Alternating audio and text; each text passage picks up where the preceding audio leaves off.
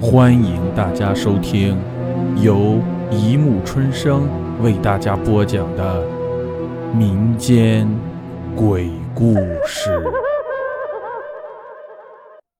第二百五十二集《山鬼》。黑漆漆的天空仿佛就要压下来了，哭泣的唢呐像叫魂一般嘶鸣。花花绿绿的纸钱飞舞在空中，那口瘦小的黑色棺材上，一只大红色的金冠公鸡竟然挣脱了捆绑的草绳，跳下了棺盖。没等人前往捉拿，它挣扎了约莫几分钟，莫名其妙的死掉了。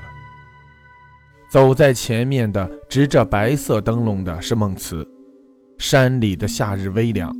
可孟慈还是忽然情不自禁地打了一个冷战，因为他看见做法事那道长的脸，那脸原本红得像酒糟，可眼前却突兀的一脸清苍。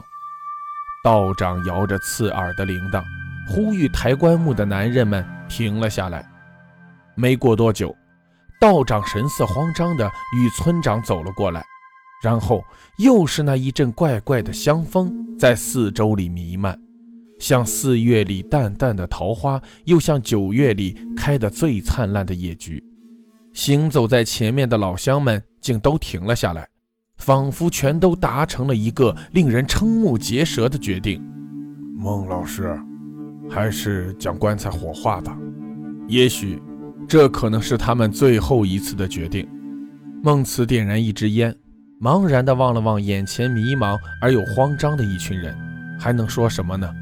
从千山万水里赶来，像是终不过送上他们这最后的一程。一切仿佛都是宿命。孟老师，我代表全寨的老乡亲们感谢您，您的大恩大德没齿难忘。老村长说着，双膝一跪，人的身子便轻轻地低了下去。孟慈忽然狠狠地吸了口烟，然后重重地掉过头去。他不希望在眼前的这些人面前哭泣。人群瞬间又开始热闹起来，道士们咣咣地打着铃铛，那些拖着长麻的学生们还在摇着翻帐，只有几个年长的妇女颤颤巍巍地抹着眼泪，把各家与死者生辰八字相冲的孩子往远处赶。天快黑了。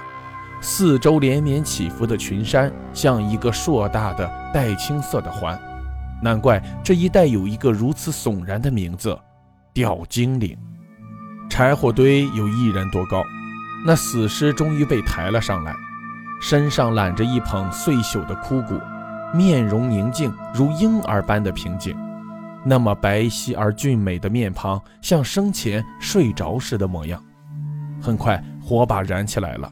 老村长执着火把，火苗像狼的舌头，一见那茅草与冷的尸体，便噼噼啪啪地响着。很快，一股浓烈的味道蔓延开来，并不是传说之中尸腐浓烈的污臭，淡淡的一股奇异的草香，像那日头上青草散发出来的香味儿，或者真的是应了生生死死的一对鸳鸯。逃亡到隔世离恨的两重青天，也逃不了前世许下的这一段孽缘。孟慈轻轻地点起一支烟，浓浓的烟的味道夹杂着那一股浓烈的味道，直侵入肺腑。泪水终于不可抑制地泻了下来，干脆一屁股坐了下来，静静地用柯达的数码相机把这一把原野的火葬拍了下来。这是要带回给他远在千里万里的老家的。回去之后，该怎么对他今生的父母交代？难道说他走了，还了前生欠下的承诺？一阵阴风从山的后面传来，风里似乎夹杂着什么东西，很淡的香味儿，还有淡淡的那一丝女子的沙哑。我会等你的，不管怎样。孟慈和死鬼张坚是几天前方才来到这一座深山老林的。在这样的年代，二十一世纪，在大山一边的丛林深处，竟还有这样一座山寨。他们守着世世代代的梯田生活，男耕女织，日出而作，日落而息，守一方顽固不化的传统与方言，也说不出来究竟是为什么。其实，从他们一脚踏进这座深山老林的山寨，孟慈就感觉到有一股窒息的不能透气的恐惧感如影随形。一个月以前，孟慈和张坚原本还是省城一所著名理工大学的学生，徒步山区里探险，与驴友走散。穿过这原始丛林，一不小心撞进了这座古老的山寨。山寨据说叫吊精岭。孟慈在这一批驴友启程之前，曾翻页县志，了解到这里竟然有个山寨，是几百年前由异地迁来的客居的土家族。那是最符合他们这一群驴友虔诚的路线，去最原始的丛林探险，享受荒凉的旅程带来的前所未有的惊险与刺激。吊精岭是整个玉带乡最落后的土家村落。这一带山岭属于国家一级保护林园，林下朝阳的一面分散着许多层层叠叠的梯田。整个寨子里的几百口人，数年来靠的就是北面那一带的荒田与梯田养家糊口。从山寨到最近的乡镇，也要走上四五个钟头。是名副其实的原始部落。从与驴友走散并误打误撞来到山寨的第一晚起，一切对于孟慈来说变得不可思议的诡异。大火还在熊熊的燃烧，那具妆容整齐的人形已经化成了燃烧的朽物。风中嘶哑的声音仍然渐远渐近，若有若无，就像两个年轻漂亮的城里人。寄宿在山里第一晚做的那个诡异悚然的噩梦。也许，你回来吧，我会等你的。你回来吧，我会等你的。半夜的月光洒在草屋门前一棵海棠上，一道凄厉的女声像一缕飘来荡去的破烂了的丝绸。孟慈，你信不？我一定来过这山地。我也是张健。我也是啊，我像是一定来过这个山寨。奇怪，我们怎么可能来过这山里？寨子里唯一通晓普通话的是那个老村长。老村长七十六，是老村长把他们留在村子里的。反正山外正值暑假，留下来就留下来吧，教教寨子里的孩子们学学认字也是好的。吊精岭的临时小学设在寨子对面旧的祠堂，离村寨一条河的距离。每天跨过晃晃悠悠的木头小桥，他们的工作便是教寨子里那十几个光着屁股的毛头孩子。毛头孩子们大都很聪明，但却淘气。一天里的上课有一大半时间其实是陪同他们玩耍。祠堂残破不堪，很有些历史沧桑的韵味。除了那旧时神台上面隐约可见的图彩，已经完全看不到昔日香火缭绕的痕迹。祠堂后面有一间小小的屋子，却是出奇的干净整洁。最出奇的是，那间小小的屋子居然还贴着一张毛主席接见红卫兵的画报。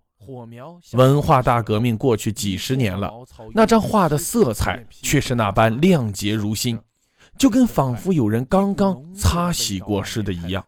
并不是传孩子们放学之后的晚上，祠堂便恢复于一种充满诡异的神秘。老村长向来是准时的，犹如时钟的走针，几乎一刻不差的准时前来把锁。一把常胜将军的锁头，牢牢地锁住一座诡异山村的神秘，但如何能锁住两个城里来的少年好动活泼的好奇？于是，在那个发红的夜里，两人悄悄地跨过木桥，来到了礼堂后面的小屋。你回来吧，我会等着你的。那个女子有着长如青瀑的头发。脸色妩媚而清秀，她果然在那里擦拭那张毛主席接见红卫兵的画报。你回来了，我一直等着你。女子说着，轻轻地推开门。女子洁白的脸上仿佛还挂着盈盈的泪珠。那天晚上，只有孟慈一个人飞也似的逃了出来。第二天，老村长说：“难道？”难道你们果真忘了吗？你们两个人是来过这里的，在四十几年前的那个晚上，也是下着雨，你们来到这寨里插队。那一年的夏天，开了一季的反季海棠，那花轰轰烈烈的，你们天天扒在村口看的鲜花，你们其实看的是小梅。几年以后，你们回城中了。你们中的一个人带走了小梅全部的渴盼。小梅是寨子里最美的姑娘，你们难道把她也忘了吗？那年你们都曾为她摘过一夏天的海棠。不管怎样，回来就好，回来就好。小梅一直在那间你们住过的祠堂等你们，她四十多年都不曾从那里面走出来。该怎样把前世整理清楚呢？老村长说：“你们身上有花瓣，有花瓣就一定是当年两个爱过小梅的知识青年。”孟慈是真的完全不记得了，丛林里的山寨以及山寨之中曾经最美丽的那个叫小梅的女子，但孟慈的身上真的也有海棠花的花瓣。在大学一年级的夏天，孟慈去学校游泳池里游泳，他说。他还在很远很远的距离救起过一个不会游泳的男孩，男孩与他一样，在背部长有一大朵海棠花。整整四年大学，他成了他的影子，如影相随。他们像天底下最要好的亲兄弟，经常聚在一块喝酒，或者于放假的日子里结伴去远方旅游探险。死鬼张坚生前倒是曾经说过。孟思，如果我们同时再爱上一个女孩，你会让着我的吗？不知道为什么，每次听见他的这话，孟慈的心会疼，真的疼，像是被什么锥尖狠狠的刺。于是孟慈对他斩钉截铁地说：“会。”一定会，因为在前世，你一定曾经在爱的面前让过我。可是，村长却说，那两个同时爱上小梅的城里男孩，他们最终却都选择了一前一后的离开。是什么样的原因让他们都选择抛弃了他？明明他们都是爱他的。谜，也许生命本身就是一团无法解开的谜。如果生命真的是前世未及偿还的债，那么在今生今世这一场红尘里，凭什么让他完全遗忘？又凭什么让那如影相随的影子选择了万紫千红的花瓣，最终从容不迫地离开呢？大火终于奄奄一息，一切像梦。只有那些披头散发的经幡还在飘来荡去的随风嘶哑。夜色深沉，大火终于奄奄一息的熄灭。那样一张平静如睡去的脸，还有那怀中整整等了四十多年的枯骨，一同全都化为了眼前这样一堆灰烬。好了，故事播讲完了，欢迎大家评论转发。关注，谢谢收听。